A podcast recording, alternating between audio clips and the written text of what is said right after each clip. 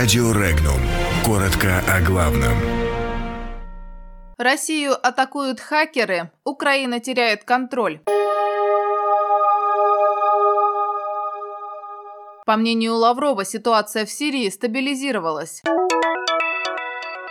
Украине предрекли полную потерю газового транзита. Сын жертвы новичка просит помощи у Путина. Около 50 крупных российских компаний атаковали хакеры. Путин объявил 29-ю Всемирную зимнюю универсиаду открытой. Министр иностранных дел России Сергей Лавров считает, что обстановка в Сирии заметно стабилизировалась. По его словам, террористическая группировка «Исламское государство», организация деятельность которой запрещена в России, была уничтожена, но на данный момент еще рано говорить об окончательной ликвидации террористической угрозы в Сирии. Для того, чтобы ситуация окончательно стабилизировалась, нужно предпринять еще много усилий. Так необходимо нейтрализовать так называемые спящие ячейки бандформирования, компаний. Кроме того, в стране еще есть очаги активного присутствия террористов, в частности Идлиб. Все эти вопросы так или иначе потребуют решения.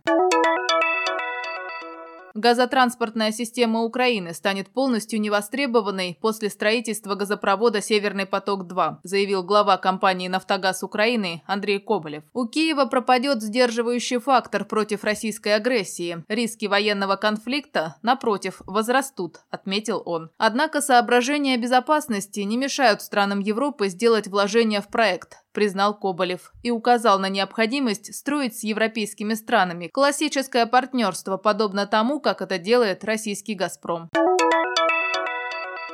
Сын погибший в английском городе Эмсбери от нервно-паралитического вещества «Новичок» Дон Стюрджес, 20-летний Эван Хоуп, написал письмо президенту России Владимиру Путину, в котором пожаловался на бездействие британских властей. Хоуп просит Россию выдать Великобритании тех, кого она подозревает в отравлении Скрипалей, а именно Александра Петрова и Руслана Баширова, которых, по мнению сына Стюрджес, Москва покрывает. Напомним, Дон Стюрджес и ее друг Чарльз Роуилл нашли флакон из-под духов, в котором якобы находилось нервно-паралитическое вещество «Новичок», которым были отравлены Сергей и Юлия Скрипаль. Женщина приняла бутылочку за духи и брызнула на себя жидкостью. В результате она погибла. Роули выжил, но его здоровье сильно пошатнулось. Британские власти возлагают ответственность за отравление Скрипалей и инцидент в Эмсбери на Россию, но при этом не располагают никакими доказательствами того, что Москва хоть как-то причастна к этому.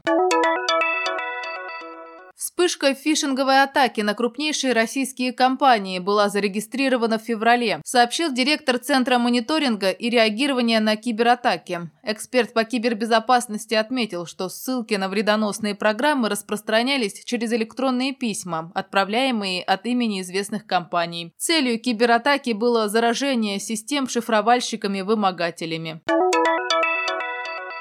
Президент России Владимир Путин, находясь накануне в Красноярске, объявил 29-ю Всемирную зимнюю универсиаду открытой. Он поздравил всех присутствующих с началом соревнований, пожелал удачи, убедительных, красивых и ярких побед. Напомним, в Красноярске со 2 по 12 марта проходит 29-я Всемирная зимняя универсиада 2019 года. Будут разыграны 76 комплектов медалей в 11 видах спорта.